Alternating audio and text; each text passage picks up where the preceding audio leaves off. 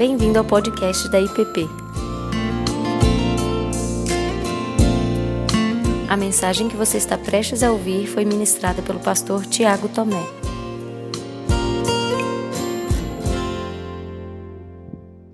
Uma das cenas mais lindas e poderosas, creio eu, da presença e da ação do Espírito Santo na revelação bíblica é encontrada no primeiro livro da Bíblia, em Gênesis, no capítulo 2, no verso 7.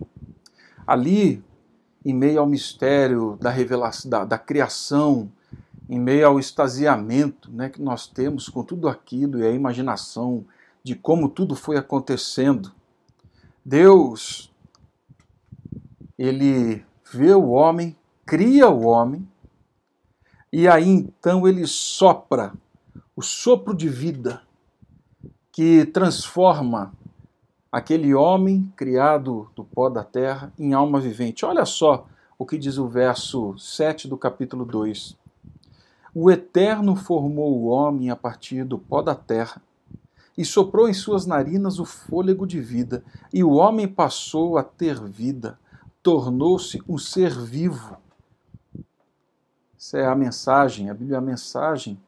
Outras versões vão falar da alma vivente. E alma vivente não é só porque ele se tornou um ser autônomo, mas porque ele, criado agora com o sopro de vida, com o sopro de Deus, com o Espírito de Deus, ele passou a desfrutar de uma relação de pertencimento, e de presença real do Criador.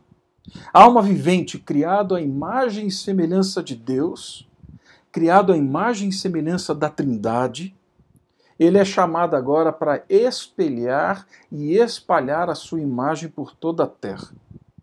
Aqui nesses versos, então, creio eu, nós temos o vislumbre daquilo que o Espírito Santo realizaria em toda a história da redenção o Espírito Santo, o sopro de vida, o sopro de Deus agindo, trazendo de volta não só ar, mas trazendo a vida da Trindade àqueles que esperavam em Cristo, aqueles que esperam em Cristo, aqueles que estavam guardados dentro da relação da aliança. Mas por que começar falando disso? Muitos ainda, infelizmente, infelizmente, veem o Espírito Santo como um adendo, veem o Espírito Santo como um capítulo meio desconexo de todo o resto, um elemento surpresa. O Espírito Santo é um plus na história da redenção, para que nós pudéssemos ter, de certa forma, um auxíliozinho quando a coisa pegar, quando a coisa ficar difícil, no máximo para dar uma aquecida no coração, né? Quando a gente canta, quando a gente ora, enfim. Infelizmente. Mas essa não é a realidade. Um autor, um teólogo de linha reformada, o Anthony Hockman, ele diz o seguinte: a obra salvadora de Cristo de nada nos aproveitaria. Olha só, a obra salvadora de Cristo de nada nos aproveitaria até que fosse aplicada pelo Espírito Santo ao nosso coração e à nossa vida. Não é um adendo, não é um plus. De nada adiantaria se o Espírito Santo não viesse e aplicasse a salvação, o sacrifício de Cristo, os benefícios da ressurreição a nós. Então, desde o início, o Espírito Santo, ele é esse sopro, ele é o fôlego de vida. Ele é aquele que nos recria em Cristo Jesus, que nos insere num relacionamento de pertencimento e presença e conformidade com o Criador, para que possamos espelhar e espalhar a imagem de Deus por toda a terra. Quer pegar uma tradução disso para que sejamos testemunhas de Jesus por onde quer que fomos, por onde quer que andemos. Muitas são as cenas, gente, muitas são as cenas da revelação, ricas em apontar a obra do Espírito Santo. Muitos só recorrem ao antigo, ao Novo Testamento, mas hoje eu queria fazer um outro caminho. Eu creio que uma das cenas mais dramáticas, emocionantes e poderosas daquilo que o Espírito Santo realiza na história e realizou depois que Cristo o enviou, dando esse sopro de vida, essa trazendo de novo esse relacionamento de conformidade com o Criador, soprando a vida, é encontrado lá no livro do profeta Ezequiel, no capítulo 37, do verso 1 ao verso 14. Eu vou ler esse texto com você. Depois nós vamos, na medida em que caminharmos hoje, nós vamos olhando para ele. Mas eu quero ler de uma vez só com você, Ezequiel 37, do verso 1 ao verso 14. Veio sobre mim a mão do Senhor, ele me levou pelo Espírito do Senhor e me deixou no meio de um vale que estava cheio de ossos. E me fez andar ao redor deles, eram muito numerosos na superfície do vale e estavam sequíssimos. Então me perguntou: Filho do homem, acaso poderão reviver estes ossos? Respondi: Senhor Deus, tu sabes. Disse-me ele: Profetiza a estes ossos e diz-lhes: Ossos secos, ouvi a palavra do Senhor. Assim diz o Senhor, Deus a estes ossos: Eis que farei entrar o Espírito em vós e vivereis. Porei tendão sobre vós, farei crescer carne sobre vós, sobre vós estenderei a pele, porei em vós o espírito e vivereis, e sabereis que eu sou o Senhor. Então profetizei, segundo me for ordenado, enquanto eu profetizava, houve um ruído, um barulho de ossos que batiam contra ossos e se juntavam, cada osso ao seu osso. Olhei, e eis que haviam tendões sobre eles, e cresceram as carnes, e se estendeu a pele sobre eles, mas não havia neles o espírito. Então ele me disse: Profetiza ao espírito, profetiza ao filho do homem, diz-lhe: Assim diz o Senhor Deus: Vem dos quatro ventos, ó Espírito, e assopra sobre estes mortos para o que vivo. Profetizei como ele ordenara, e o Espírito entrou neles e viveram e se puseram em pé, um exército sobremodo numeroso. Então me disse: Filho do homem, esses ossos são de toda a casa de Israel. Eis que dizem: Os nossos ossos se secaram e pereceu a nossa esperança, estamos de todo exterminados. Portanto, profetiza e diz-lhes: Assim diz o Senhor Deus: Eis que abrirei a vossa sepultura, e vos farei sair dela, ó povo meu, e vos trarei à terra de Israel. Sabereis que eu sou o Senhor, quando eu abrir a vossa sepultura e vos fizer sair dela, ó meu povo. Porei em vós o meu espírito, e vivereis, e vos estabelecerei na vossa própria terra. Então sabereis que eu, o Senhor, disse isso e o fiz, diz o Senhor. Ezequiel, ele é esse profeta das cenas excêntricas. Ezequiel é um profeta em que você lendo você vai encontrar muita muita cena estranha acontecendo. Basta você ler o livro que você vai comprovar o que eu estou dizendo. É um livro de caos e esperança. É um livro que fala da desolação de Jerusalém. É um livro que fala do povo que se esqueceu da aliança com Yahvé. Mas é um livro que, a partir do capítulo 25, começa a falar da renovação, da vivificação de Deus sobre o povo. E como eu disse, esse talvez é um dos cenários mais impressionantes e dramático de todos os outros dessa presença do Espírito Santo de Deus no Antigo Testamento. O cenário em volta, tudo que está acontecendo por trás dessa visão, nos ajuda a entender o poder e o que estava acontecendo na realidade com o povo de Deus. Tudo, tudo na visão acontece e não acontece num vácuo histórico. Tudo acontece numa realidade histórica. Existia um sanduíche cultural acontecendo. O Egito perdendo força, Babilônia, Babilônia crescendo e ambas as terras pressionando Jerusalém. Todas elas queriam, elas tensionavam, elas tentavam Jerusalém. Elas queriam exercer domínio, queriam exercer senhorio e queriam, de certa forma, ganhar os afetos de Jerusalém. Num determinado momento, eles conseguem. Para não serem esmagados pela Babilônia, o rei Joaquim faz aliança com o Egito. Só que a aliança com o Egito implicava em muita coisa. Envolvia a rendição aos deuses do Egito, envolvia rendição aos costumes, à forma de ver o mundo. Muitos de nós, olhando a história do povo, tendemos a julgá-los rapidamente. Mas muitas vezes, muitas e muitas vezes, eu e você não agimos diferente.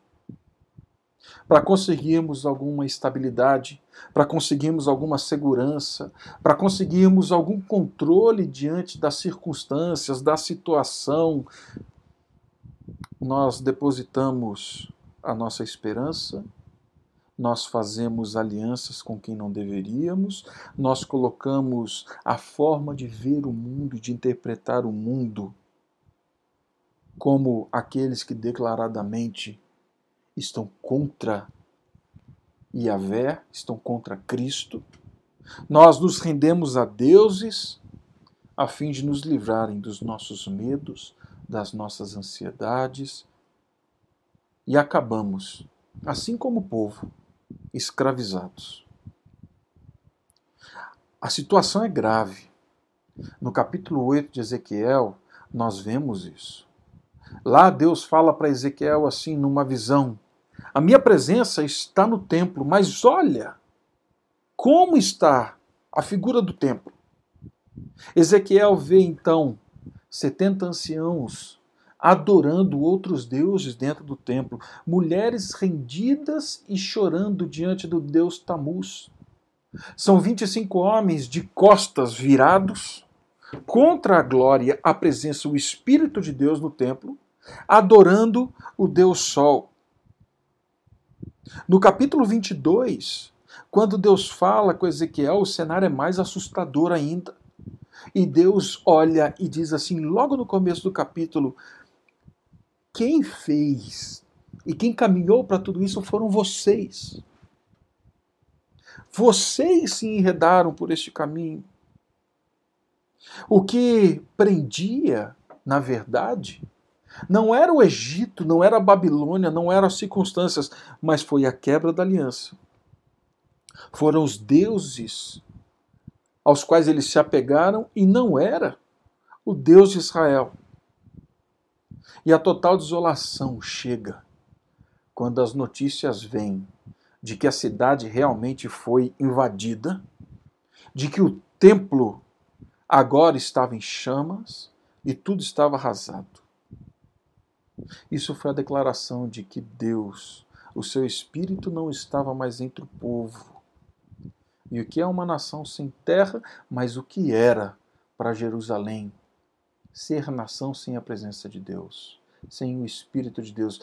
Eu acho que vocês se lembram da nossa conversa no domingo passado sobre a oração de Moisés. Não nos faça subir nessa terra. Se o Senhor não for conosco, de nada adianta. O pecado das alianças com outros deuses, a fim de termos alguma segurança, sempre nos prende por mais tempo do que gostaríamos de ficar. Sempre nos levam para mais longe do que pretendíamos ir. Sempre nos trazem mais consequências, mais dor, mais sofrimento do que nós poderíamos imaginar.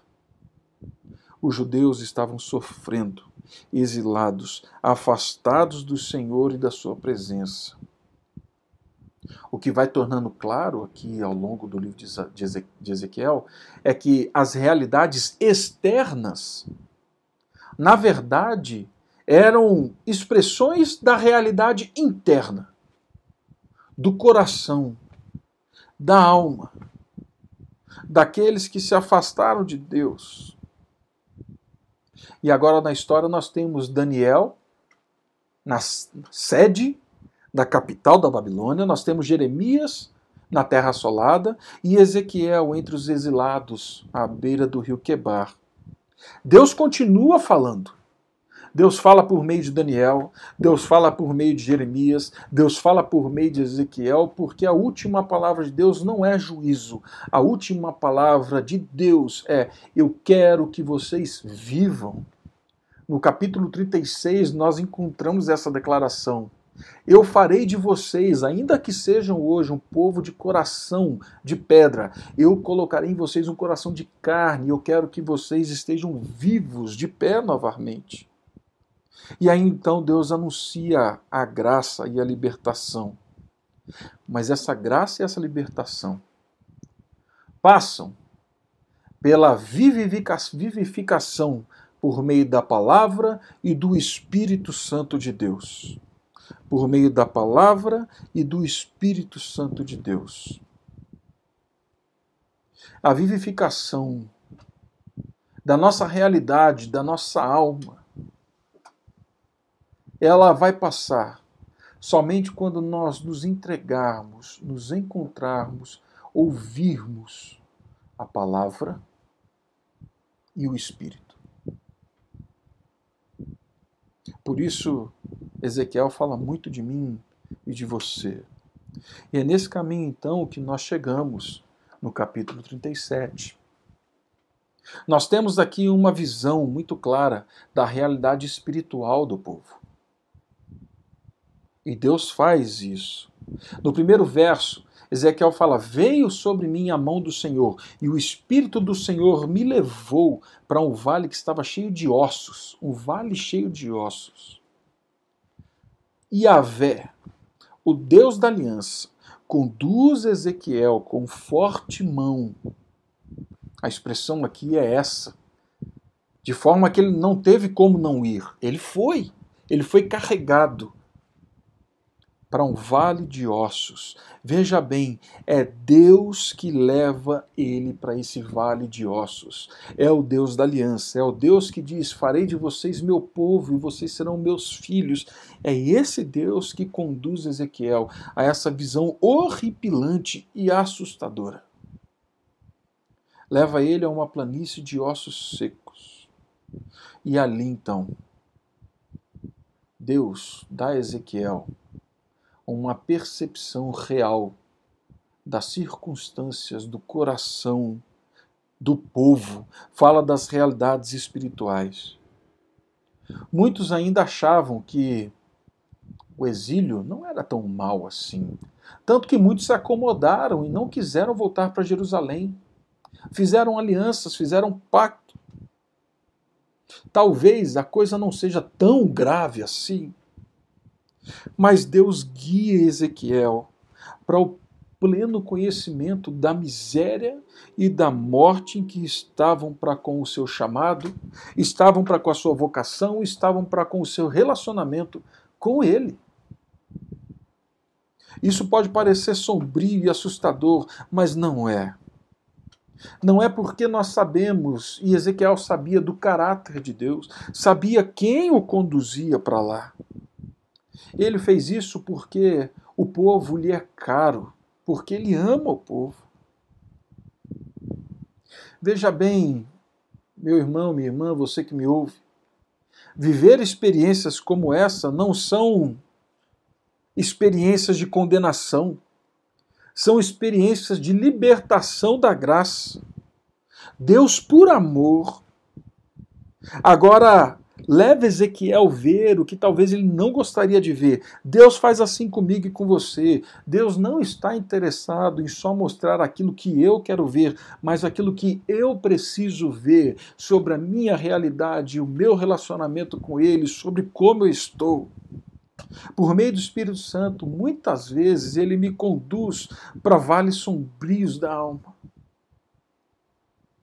Me leva a ver qual é a real situação, o cenário. E isso porque Deus não tem uma opinião sobre você e sobre mim. Deus tem uma visão da realidade. Deus tem um diagnóstico. Deus sabe do que está falando e o que está mostrando, e o povo precisava saber disso, e nós precisamos saber disso. Uma vez, quando pregávamos uma série na igreja sobre o pecado, uma pessoa até chegou e disse assim: Rapaz, esse negócio está pesado, né? Vamos falar sobre pecado mais três, quatro domingos. E eu disse: pode ser pesado, mas ter uma percepção correta em alguns momentos de quem somos, de onde estamos, como é a realidade do nosso coração, é um dos atos mais libertadores da graça de Deus para nossa salvação. Não é gostoso, não é fácil, mas é vivificador. E aí então Deus faz Ezequiel agora andar. Andar, e ele anda, e eram muitos ossos naquela superfície, Ezequiel vai dizer no verso 2. Deus revela tudo para Ezequiel, mas ele faz em doses homeopáticas. A ideia do texto aqui traz para a gente a dimensão de tempo. Ele andou de um lado para o outro. Ele viu de tal forma que ele viu coisa suficiente demais para chegar a algumas conclusões. Não era só uma planície de ossos. Ele viu que os ossos estavam sequíssimos. Há tempos eles estavam ali. Já tinham passado do estado da morte, sem identidade ossos secos. Não eram corpos, mas eram ossos desconjuntados, soltos, sem identidade, perdidos, desligados. Ezequiel se vê num quadro onde qualquer recurso humano, qualquer recurso natural era insuficiente. Eu não sei se você já se viu assim em algum momento como diz Davi, em sequidão de estio. Não sei se você já esteve ou está nessa situação em que luta, ora, clama, mas volta ao pecado, volta ao vale dos ossos secos. Parece que nada te tira dessa realidade Parece que nada tira, muda os hábitos do pecado, nada muda o caráter. E aí Deus então olha para Ezequiel e fala assim: Filho do homem, por acaso esses ossos podem voltar à vida? Por acaso podem? Humano, o que você pode fazer sobre essa realidade? Quem de nós pode reviver algo? Nós podemos fazer muitas coisas. Aliás, diante dessa pandemia, na verdade, nós estamos redescobrindo que nós não podemos muitas coisas, ou que, na verdade, nós podemos pouquíssimas coisas. Mas, sobretudo, vida.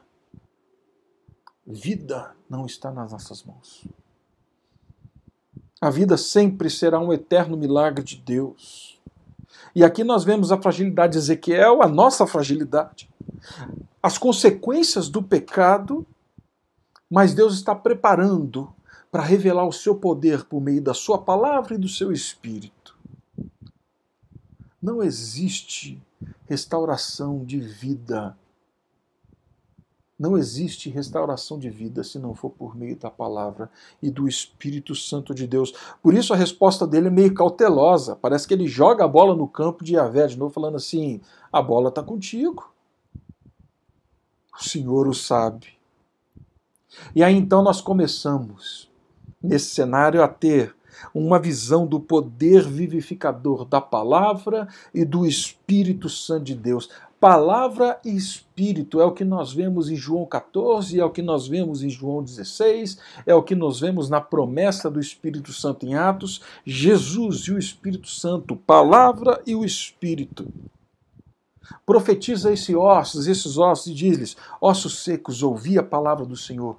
Olha que loucura! Você consegue imaginar isso? Falar com ossos secos. Gente, isso não é normal. Isso não é coisa de gente com domínio das suas faculdades mentais, psicológicas.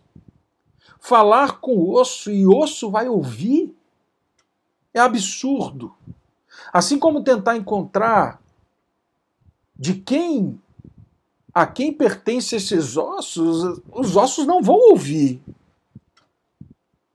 Mas Ezequiel conhece o caráter de Deus. Ele sabe quem é Deus, e Yahvé Adonai é como ele está se revelando aqui nesse texto. E o pronunciamento do Senhor é capaz de trazer ordem ao caos, de trazer vida onde nós não vemos mais vida. Ele traz a existência. Ele fez isso em Gênesis. Em João 1 nós vemos isso, em Hebreus nós vemos isso acontecendo. Ele disse e tudo se fez, e o Espírito foi agindo. O tom é solene, é de uma convocatória. Assim para você, meu irmão e minha irmã, talvez você que tenha perdido a esperança de uma vida plena, abundante, talvez você não acredite que seja possível realizar um milagre de trazer a vida de volta. Ouça a palavra de Deus. E aí então Deus diz: por meio de Ezequiel: Eis que farei entrar o meu espírito em vós e vivereis. Porém, tendões e vocês, farei crescer a carne, a pele, e soprarei em vós o espírito, e vocês saberão que eu sou Deus. É especialidade de Deus fazer o impossível. É especialidade de Deus fazer reviver, de recriar aquilo que um dia já foi. E nós não estamos falando só de corpos. Nós estamos falando aqui no texto de ossos desconjuntados, de ossos soltos, sem identidade. Essa era a realidade de Israel. Essa era a realidade de muitos de nós. E aí ele diz: soprarei novamente o sopro de vida, a mesma palavra de Gênesis. Só Ele pode fazer reviver um vale de ossos secos. O Espírito Santo é o fôlego de Deus em nós, é a ação única de Deus. Por isso é que Paulo fala que nós somos recriados em Cristo, porque o Espírito Santo de Deus sopra em nós esse fôlego de vida. Entenda Entenda de uma vez por todas, você que está me ouvindo.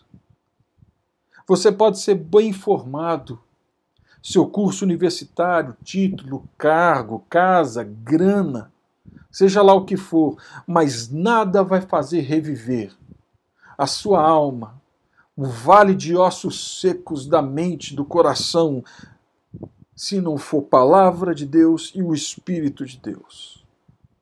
E Deus vai reconstruindo de forma lógica todas essas coisas. Assim como ele fez lá atrás, em Gênesis. Ele cria o homem do pó da terra. Ele recria o homem. Mas agora, mas agora, Deus então vai fazer algo extraordinário. Ezequiel profetiza. Ele ouve um barulho, um ruído. Algo está acontecendo, são ossos batendo em ossos. Juntam-se de novo, colocam-se em ordem, ganham identidade, voltam à unidade. É a mesma coisa que Cristo vem fazendo, é a mesma coisa que o Espírito de Deus vem fazendo.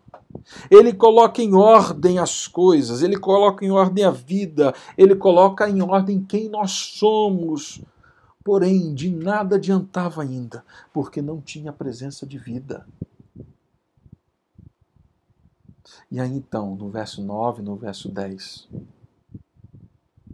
tem essa palavra, profetiza ao Espírito, profetiza ao Filho do Homem, diz: Assim diz o Senhor, vem dos quatro ventos ao Espírito e assopra sobre estes mortos para que vivam. Profetizei como lhe ordenaram, o Espírito entrou neles e viveram e se puseram de pé, um exército sobremodo numeroso.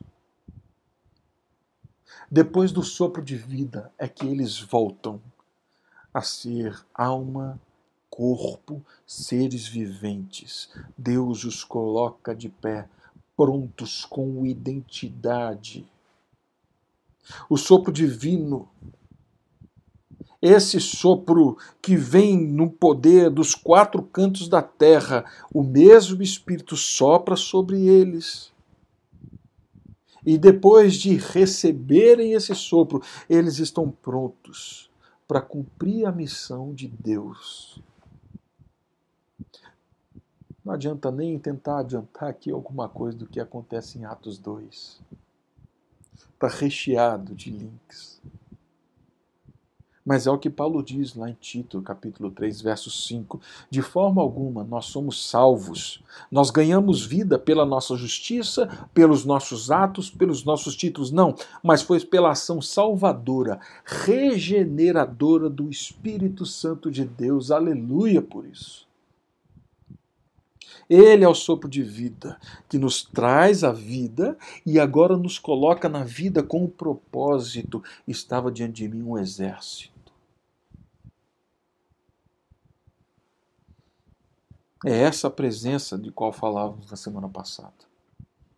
A presença do sopro divino, da vida eterna, a presença da Trindade, agora fazendo reviver aquilo que um dia estava morto, seco. Nós vivemos para ser povo dele, manifestando e revelando a glória dele. E isso não é só no culto, não. Isso é na maneira como nós vivemos, nos movemos e existimos. E aí então ele termina dizendo do verso 11 ao verso 14: Filho do homem, esses ossos são toda a casa de Israel. Ele vai explicar os oráculos aqui. Ele fala então, no capítulo, no verso 11, do clamor. Eles se viram assim, nós estamos secos. Mas assim diz o Senhor, verso 12: Eis que abrirei a vossa sepultura e vos farei sair de lá, ó povo meu, e vos trarei de volta. Sabeis que eu sou Deus, quando abrir a vossa sepultura e vos fizer sair de lá, porém em vós o meu espírito. Deus não está soprando sobre o povo dele na história. Deus não está soprando sobre mim, sobre você, qualquer espírito, assim como foi lá. Ele sopra o espírito dele. De forma que vivemos cheios dele, da presença dele. Por isso é que o chamado de Paulo é tão grande. Se vivemos no Espírito, andemos no Espírito, porque agora a nossa vida se relaciona com esse sopro nós existimos e fomos recriados por causa deste sopro. Deus então vai explicando e Deus vai falando. O templo havia sido destruído. Aonde estava o Espírito de Deus? Deus, então, numa visão magnífica, abre os olhos de Ezequiel e fala assim: o meu espírito está agindo. Ezequiel não é só no templo. Então, aqui, num sinal do que aconteceria lá na frente, do que Cristo falou lá em João 14, João 16, no final dos evangelhos, em Atos, no capítulo 1, começa a acontecer. Deus, por meio do seu Espírito, sopra vida, traz a vida, habilita tudo aquilo que foi conquistado na cruz do nosso Senhor Jesus por meio do seu Espírito Santo em nós. Ele não só agora sopra a vida, como ele faz de nós habitação, como ele faz de nós morada, como diz o Marcos Almeida, um amigo, ele faz de nós lugar de Deus, casa de Deus. Nós vivemos pelo Espírito, pelo Espírito de Deus soprado em nós. Assim, meu convite para você hoje é para que você louve a Deus pelo Espírito Santo que em ti habita, meu irmão e minha irmã. Para que você louve a Deus porque ele te vivificou, você não se encontra num vale de ossos secos. Você vive para uma nova realidade, e essa realidade é do Espírito Santo. Clame a Ele para que continue a efetuar por meio do Espírito Santo a boa obra que Ele já começou em você, de recriar em você. Clame para que Ele reorganize, reconstrua, reoriente a sua vida, sua história, as suas relações. Clame para que a presença do Espírito Santo deixe clara a você a sua identidade, quem você é, a sua missão. Clame para que esse Espírito Santo de Deus, essa presença, cada dia mais, cada dia mais, deixe claro a você quem você foi chamado a ser em Cristo Jesus. Mas a você que ouve, que reconhece que a sua vida ainda é um vale de ossos secos, você que olha e só vê desespero e angústia, sem vida, sem esperança. Entregue-se a Cristo. Entregue-se a Cristo, a palavra de Deus Permita que o Espírito Santo lhe, Santo lhe traga a vida e lhe traga a vida de forma abundante, plena. Que você deixe de ser um osso seco, sem identidade. Que você seja pleno, porque você foi soprado e recebeu o sopro, o Espírito Santo de Deus. Que assim seja, em nome do Senhor Jesus. Você acabou de ouvir o podcast da IPP. Para saber mais, acesse nossa página em www.ippdf.com.br.